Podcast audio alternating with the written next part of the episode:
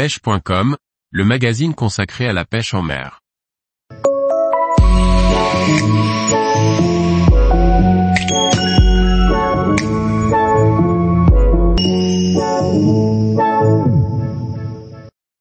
Partir pêcher à l'aventure en kayak, découvrez de nouveaux spots. Par Gauthier Martin. Vous voulez vous faire les bras et profiter des meilleurs postes de pêche avec une grande autonomie. Alors le kayak est fait pour vous. L'avantage majeur du kayak, c'est qu'il est facilement transportable sur un toit de voiture ou même un sac dos pour les modèles gonflables.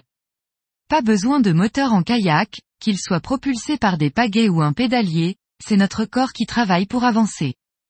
On glisse sur l'eau sans bruit et il est possible de parcourir rapidement de grandes distances avec un peu d'entraînement.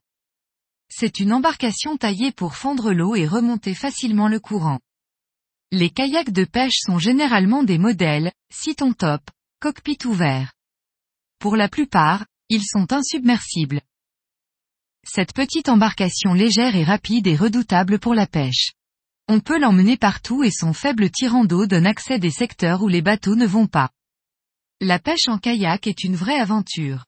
On peut observer la nature sans la déranger et approcher les postes de pêche avec précision et discrétion. Une sortie en kayak est toujours une bonne occasion de faire un peu de sport et d'embarquer une canne et une boîte de leurre pour faire quelques lancers. En kayak, la principale difficulté est que l'on pêche assis, les mouvements sont restreints et on n'a pas la même aisance que debout. Il faut mieux choisir une canne assez courte pour avoir de la maniabilité. Certains kayaks sont équipés de portes de canne, un accessoire que l'on trouve aussi vendu séparément.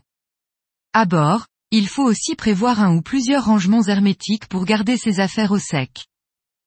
Pour la tenue, c'est à vous de voir. Le point le plus important est de porter un gilet de sauvetage. Il est aussi possible de mettre des waders s'il fait froid.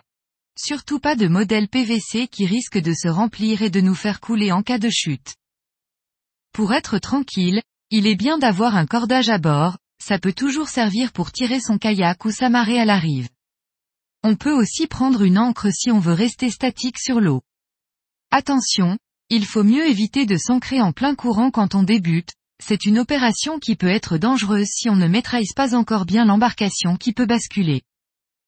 Enfin, je n'oublie jamais les lunettes polarisantes qui sont d'une grande aide en navigation pour repérer et éviter les obstacles en surface et voir ce qu'on a sous le kayak.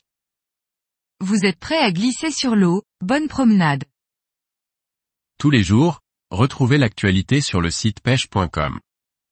Et n'oubliez pas de laisser 5 étoiles sur votre plateforme de podcast.